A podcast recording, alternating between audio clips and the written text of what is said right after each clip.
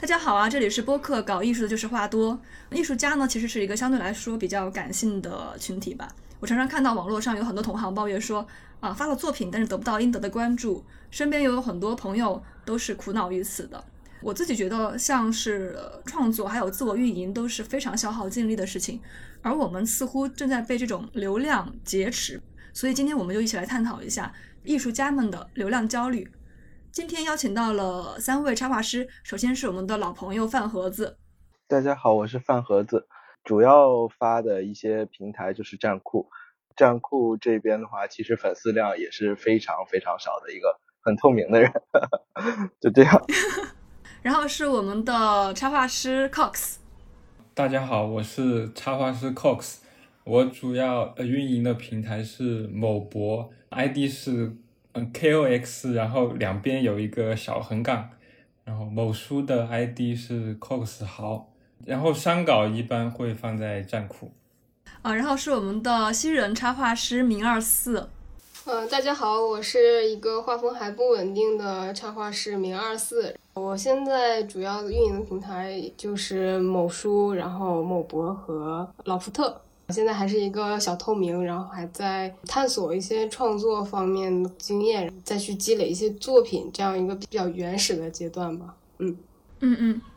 啊，欢迎大家哈！我是一个非主流数字艺术家施开达。然后我们今天第一个话题就是大家经营哪一些平台，然后平常都是如何发布作品的。站酷相对专业，比如说你确实做得很好。他就可以给你推荐，而且他的编辑推荐机制很清楚、很清晰，基本上就是你这个东西放上去，做一些排版，很明确的就知道他一定会给你到一个什么样的一个推荐位置。就对于自己的判断，我觉得是一个比较有帮助效应的一个东西吧。就是你知道你自己做的这个东西符不符合市场或者好不好。当然，这个就是针对于设计师或者插画师职业内的来说的。然后其他的平台其实我也做过，但是我总觉得就是其他平台你搞不清楚它的玩的方式，就好像刚才呃说到的 Lofter，我很早之前玩过一段时间，给我的感觉就是红人圈的人会比较多，画一些比较偏向粉丝向的东西，很有可能就会火了，我不大清楚啊。嗯。然后我不是一个全职的自由插画师，我的工作说白了其实是服务公众号。我现在所在的公司是一个自媒体公司，所以说其实我对流量啊这一块或多或少会敏感一点点。比如说达达老师画的非常好，非常好，我也看过他之前做的那个动画嘛，其实我很喜欢。呃，一些探讨一些哲学、一些很深层次的东西，就那个轮回那个动画。但是这个东西你放到 B 站上面可能。它的层次有点太深了，就大家不会静下心来去看，反倒是这个东西你转换成文字或者一页一页的去做成绘本，或者说是条漫放在公众号上，很有可能你的转发量什么的就会非常的高，因为因为它每一个平台它还是有一定自己的特质的，B 站最大的特质是学习和娱乐，然后像站酷这样专业的特质，其实它更多的是商业化。或者说是针对于你这个设计师个人能力的一些评价、评判标准吧，当然它也不是绝对性的东西，对。然后还有还有一个就是 Lofter 这种，就是其实是国内的同人大社区嘛。我认为跟创作者最不友好的地方在于 Lofter 它的平台编辑对你的推流、它的算法这个机制都不是特别的专业，所以其实有很多做的很不错的一些大佬在里面。放了，即便是放了自己的作品，你要每天每天每天去放，就好像更新某博一样，这样的话你才有可能会火起来。但是火了之后，其实对个人收入或者怎么样的一个提升也不是特别大。啊，同人它主要还是有一个版权上面的限制，这个确实是有一些风险。我以前玩 Lofter，然后我今年把它弃用了。我不玩 Lofter 了。的原因主要是因为平台太多了，我不得不筛选一些。大家发这个东西都清楚，就是你光发布就很花时间，有些时候你光发布一个平台就要花掉几个小时。我现在经营十几个平台，我不可能一个个去发，所以这部分工作其实是由助理来帮我完成的，就内容全部都是我一个人制作的。那个 Loft 好像是几年前他挺支持就原创插画什么的，好像这中间有一个什么事件过后，说里面换了一批编辑，然后就全是同人了。我不晓得什么事件，但是我只是他们那个精选编辑哈，一直换人。现在每个平台都是管得越来越严了，其实包括站酷，因为站酷我是一六年年底开始玩的，我觉得当时的整个环境要比现在自由很多，真的，对而且当时的编辑他们精选的时候。就现在可能他们更加重视商业化，就是可能你很多实验性的东西他就不会给你首页了，在当时不是这样的。一七年的时候，我特别喜欢画裸体嘛，一七年、一八年，然后后面我就渐渐的发现裸体发不出去了，不得不画的衣服越来越多，越来越多。之前我觉得全网都比较自由吧，嗯，我觉得也是。现在先进入我们的下一个话题，就是你是如何看待流量焦虑的？你有流量焦虑吗？然后你怎么调节流量焦虑呢？我之前是有运营过两个平台的，一个是乎，一个是 B 站。嗯嗯对，我觉得流量焦虑应该不光是个人吧，因为我当时是跟团队一起运营，当时我的前公司它已经是有一定的流量了，但是它那个时候，嗯，也特别的有流量焦虑，就是稍微数据一下降的时候，就会找专门的人去运营这几个平台，然后去摆脱这种流量陷阱吧。也就是我们当时这个前公司还被一家特别大的北京的一个互联网公司给收购了，然后结果收购了之后三个月就被我们这个团队又被踢出来了，然后。其实哦深层的原因就是流量焦虑，就当时他已经被抖音冲击了一部分的用户，他就非常焦虑，他觉得呃不行，我要去砍掉其他的业务，我要去降低一些不必要的就是开支。然后结果我们那个团队刚开始谈的时候，谈了一年的时间去收购，呃，收购了大概三个月左右就把我们全部砍掉了，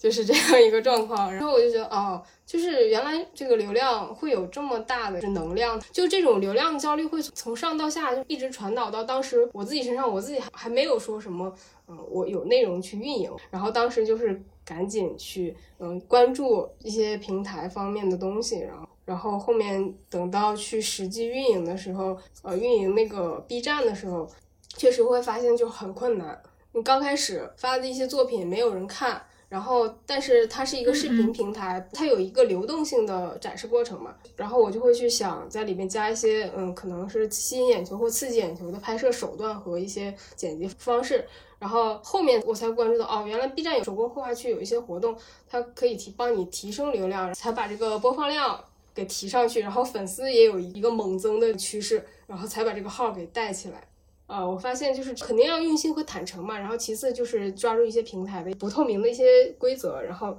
做了之后就没有那么的焦虑了。啊、就是说你是先去学习平台的规则，然后学会这种规则之后，才会摆脱焦虑，因为你已经懂得它的这种运营规则了，这种感觉吗？先去试吧，刚开始也还没有掌握规则，就是先有一个去展示的心思，然后就先去尝试，然后这尝试过程中会发现一些潜在的规律，然后就会好一些。我我是这样，就是我的工作经验来说，就是之前我也在公司里面也管过号这种，然后当时就特别焦虑，就是焦虑到什么程度呢？大家写的是同样的东西，画的是同样的，甚至我的画面比他还要好，然后对面是个大号把我抄了，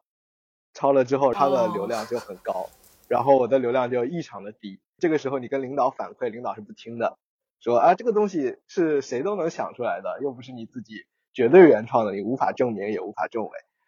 这种抄袭的号特别多，感觉这种可以维权吗？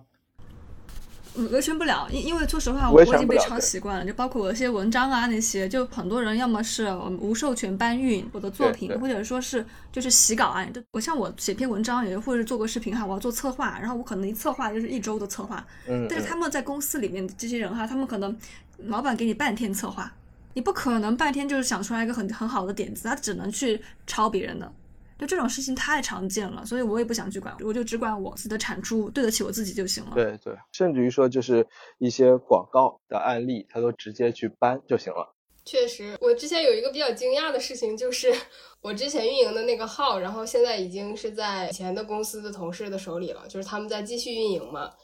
后来我有一天发现我在 B 站关注的另一个 UP 主洗稿了，就是我这个老师的 B 站的视频，基本上是一模一样，而且发的时间都前后脚的那种。然后我就惊呆了，就是他们两个都在 B 站，算是有一定的粉丝量吧，就是也呃有过十万的那种。我跟我的这个前同事也说了，然后他说，我就说没有关系啊，只要你去做内容，就肯定会有人抄的，就不要去在意。对对，这种管我觉得就永远管不完。是嗯对的。嗯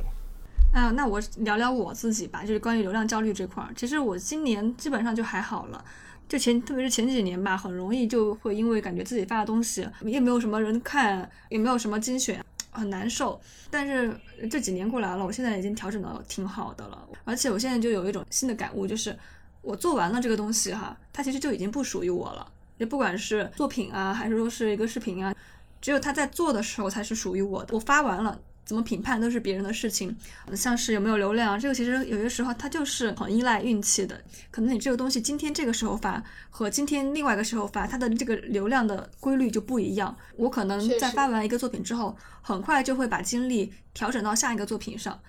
嗯，感觉是这样的，就觉得很多人哈，就是为了流量而去创作一些东西。对对对。曾经我也很犹豫，是不是要去为了抓热点而先把自己想做的东西先搁置呢？但是我现在就发现，我自己想做的东西，我要创作出来已经很花时间了，我根本就没有时间去抓热点。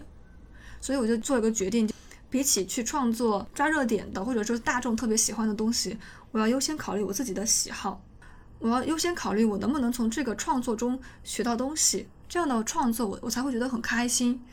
Cox，你还没说呢，这话你。就呃，就是我的流量焦虑主要是来自某书，因为这种平台它不是有那种用户垂直度嘛，在那个某书上呢，我感觉就是像我的话，就是画那种手绘比较受欢迎，就是比较可爱一点、简单一点的。然后二零二零二零二一年的时候开始运营的，火了一段时间，没有接什么稿子，就偏向于爱好嘛。然后就是当我把一些平时的插画放上去的时候，就突然没有流量了，然后那个是特别焦虑。然后经过一段时间跟自己和解吧，就是就可能这个平台的用户就是喜欢我这种手绘的，那我就干脆大部分还是就发手绘的，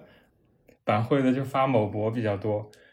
对，其实我是很想画复杂的画，但是就是必须要做一些取舍，确实挺纠结的。嗯，现在还好，现在你看开了，因为在某书上也会有一些合作吧，比如说，嗯嗯，画了手绘过后，会有一些画材那些品牌呀，或者一些潮玩，以前的版会可以接一些稿的话，我觉得心里面嗯相对来说平衡一点。然后，其实现在我更多的流量焦虑就就是一些，比如说接的那种推广，因为平台会给含有广告性质的文章限流嘛。然后我觉得，如果给他们做的推广流量不好的话，我挺对不起他们的。一说这个，我有话说，因为说实话，就是接稿的话有两种嘛，一种就是专业性的，他只是冲着你的插画来；另外一种呢，他是冲着你的流量来。我这两种都有接触过。然后像冲着流量来的话，哈，他们基本上是品牌方，然后中间会有一个广告公司或者是传媒公司和你对接，然后这个传媒公司他们会刷流量。嗯，对对对，比如说我可能本来的观看量是十多万，然后他一刷变成了几百万，比较看运气，我觉得不是，确实就是达达说的那两种情况。像第一种的话，他奔着你的作品来的，那你画成怎么样，他都是会去给你投这个的。然后第二种就是奔着你的这个账号来的嘛，因为你的账号很精准，都是手绘，然后那他推广这个画材，就是你的粉丝看到之后可能会去买，其实他不在乎这个流量到底有多少。就是广告，其实它分成两种，第一种叫直达用户，直达用户就是他一定会买单的，绝对的要比你推广这个量是要来的，就是什么实在的。你的粉丝打个比方，比如说有十万、一百万，然后有一百万人中，其中五十万愿意为你的推广买单，然后那商家他给你这笔钱，实实在在的他就赚到了每个人乘以五十万的利润。嗯，那如果说他是为了追求这个量的话，那他其实就是为了给自己推广。那这个推广，它不，它不见得会挣到这个钱，它就是让大家知道有这样一个画材就 OK 了。所以其实你没有必要焦虑，这两个事情都跟你没有直接性的关系，都在于对面的决策者。对，嗯嗯，而且这个事儿也诞生了很多乱象，因为很多流量其实是可以刷的，就是有一些画手他的流量就是。纯虚假，包括他的粉丝数量、他的转评赞啊，全是虚的。但是他并不在乎他在画圈有没有这个名气，他其实吃的就是品牌方的钱，因为品牌方他其实就是看你的这个数据，已已经非常成熟了这个产业链。书上包括很多美妆博主都是这种套路。官方会就是鉴定出这些是刷流量的账号，然后他会给你限流吗？你说的是平台还是说呃，就是平台平台？啊，平台其实他们，我觉得他们喜闻乐见，因为他们平台现在挣这个钱呢。因为你刷这些东西都是要给钱的，好不好？就某音、B 站，包括甚至手各种各样的，你只要刷，通过它官方渠道，它特别欢迎你。官方还有渠道吗？有，官方你去买推广、买买量，粉丝头条不是，它它就是官方的，它直接会给你提供一个通道，然后你的账号进去去点，然后付钱就 OK，就这样，很简单。那。那这种会不会陷入那种黑洞？就是你买了一次过后，它就会默认你以后都会买，然后如果你后面不买的话，就完全没有流量。不是这样的，因为视频平台判定一个账号的优秀与否，其实它的就观看量是很随机的，你无法判断。拿我工作上来说吧，我们老板之前录了一条健身房倒闭这样的一个视频，就非常非常的偶然，就是因为他之前他是一个小胖子。然后他从高中到大学一直都是小胖子，到创业到后面一直瘦不下来，后来他就疯狂的想减肥，疯狂想减肥怎么办呢？去找这种健身房，然后找健身房踩了很多坑，然后其实他那期视频完全就是自己的一个个人经历去吐槽，然后我们当时就觉得很好玩，推荐他去拍，拍完之后这个东西放上去，他觉得啊有个十万的浏览量就不错了，结果这个视频给干到了七十多万。嗯嗯，就有些事情确实就是偶然性在里面，就非常非常偶然性的东西在里面，所以就是这期火了之后，就有品牌方来找我们，给他推广各种各样的就是美妆产品，但这种推广产品的量其实它本身就很低，最多最多顶到了五万播放量就已经不错不错了，就非常非常好的数据了，这也是投了之后的，但是之后我们再发一些其他的很优质的这种破产视频，就是讲一些很好玩的破产故事，其实大家的心理都是一样的吧。看不得别人过得比我好，只要有人过得比我惨，我就觉得心里很开心。其实大家看视频都是为了找乐子，所以说其实你投过了之后，他是不会限制你的，他只是知道你这个账号给我投过这个钱，然后你要走他官方的正规途径，他是 OK 的，就是你不能越过平台走这个钱，然后最后这个保护费不给平台交，平台就会限制你的账号了，是这样一个道理。哎，反正是门道很多，因为我之前也有接过画广告这种，然后我就接触到一种可能说是网红博主，但他的流量就纯虚假，基本上每条品牌推广转评赞可能都是呃三百多的转，呃五百多的评论，然后一千多的赞，很稳定的这个数据，就刷的痕迹有点明显，太明显了，这个就对。对，有些时候这个博主你根本就没有听说过，但是他就过得很好，因为品牌方他们就看这个数据。刚刚提到为什么还是要优先考虑自己的喜好去创作，因为我感觉这种流量的机制哈和你的创作的机制。它的逻辑是完全不一样的，就是我我们只能顾得上其中的一个逻辑。因为我之前在经营抖音的时候，呃，有一个抖音的运营吧，然后就跟我说说，啊，你不要花这些太深奥的东西，他们不会看的。我给你看一条视频吧，这条这条视频五百万的播放呢，人家画了一个很简单的天空，还是手绘的。他说，你就要去画这种东西，大家才会喜欢。我在想哈，大家喜欢，但是我不喜欢啊。那我我经营账号是为了画我喜欢的东西，还能生存。就是我感觉这个东西就非常违背初心，所以我干脆每个平台都发一样的东西。就是我觉得这就是完整的我。我其实并不是想做一个什么知识类啊，或者说是艺术类的账号，我想做一个完整的人。对，我是确实很喜欢手绘，但我最初就是把它当成当成一种调节，嗯，画点手绘，我觉得挺治愈的。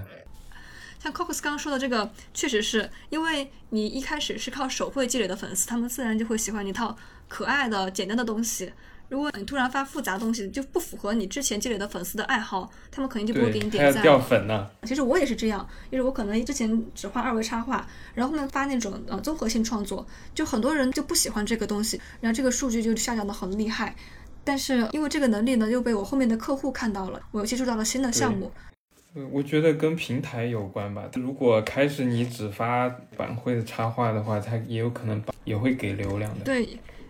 也有可能，也有可能。而且这种流量其实就是很随机的，我觉得，就有些时候就我很随便的弄个东西，然后突然就有很多人来看，然后有些时候好精细的一条视频啊，没几个人看。我有这种经历过，我之前剪辑了一个嗯，算是超写实的素描吧，然后莫名其妙的就火了。我觉得我剪的也没有多好看，反而到后面还有一些潦草，结果就突然就火了，然后粉丝就一下子就上来了，就是每天都是九九九九九九提醒消息通知。对，然后后面我就想啊，那我就按照频率，就是每天都发布作品，然后精心挑了一个系列的作品，当时是剪了很久的时间，我觉得啊，好不错呀，我觉得这是我剪的最好的一个视频，然后发到上面没有人看，就就很莫名其妙，确实是这样，就有些很玄学的东西，就是流量它真的很玄学，它是突然来。并不是跟随你的意志走的啊！我们进入最后一个话题吧，是你是如何看待艺术家和流量的关系的？嗯，我觉得是，就是有一个号，他是一些毕业的纯艺的专业的大学生，然后因为毕业之后吃饭很费劲嘛，然后他们就拍了一些搞笑的视频。呃，这些内容就是他们吐槽自己学了这么多年美术没什么用啊，偏吐槽向的搞笑视频，结果就火起来了。然后就开始大量的接广告，开始推广他们自己的作品，有一些雕塑啊，还有一些绘画品了，然后去开店了，然后去办自己的线下展。因为疫情期间，他们北京好像是嗯比较控制的严格，没有他们自己的毕业展。然后后面他们起来了之后，就把这个展办起来了。然后我觉得就是这个应该算是很能回答这个艺术家与流量。就就是流量和艺术家之间的一个平衡的关系吧。你要靠流量吃饭，然后流量也要靠你吃饭。你有有了饭吃，你才能去去做自己的作品嘛，也就会松快一些。然后还有一个就是，就每个平台它的关注点都不太一样。像老福特，它就是同人的嘛，然后红书就是很偏那种小清新啊、可爱的东西的。就是我这段时间开始搞自己的号的时候，就发现这一个规律。我就觉得是不是我应该去满足他这个平台偏好，我才能账号才能起来一点。反正就我自己个人来考虑，我是不太愿意每天去迎合，我觉得那样挺累的，而且这样也会把你自己的一些巧思或者是生活中的一些灵感给抹杀掉。是的，搞自己的创作很花时间的。我聊我自己吧，因为我是自由职业者。像盒子刚刚说他对流量不是很在意，其实有一点是因为他是在职的插画师，他就算没有这个人关注，他也会有工作，这个是一个很大的区别。但是我作为一个独立呃 artist 吧，然后我必须被客户看到，而且客户有的时候会很在意我的这些数据。但是就像我刚刚说的，我一点都不想被流量绑架，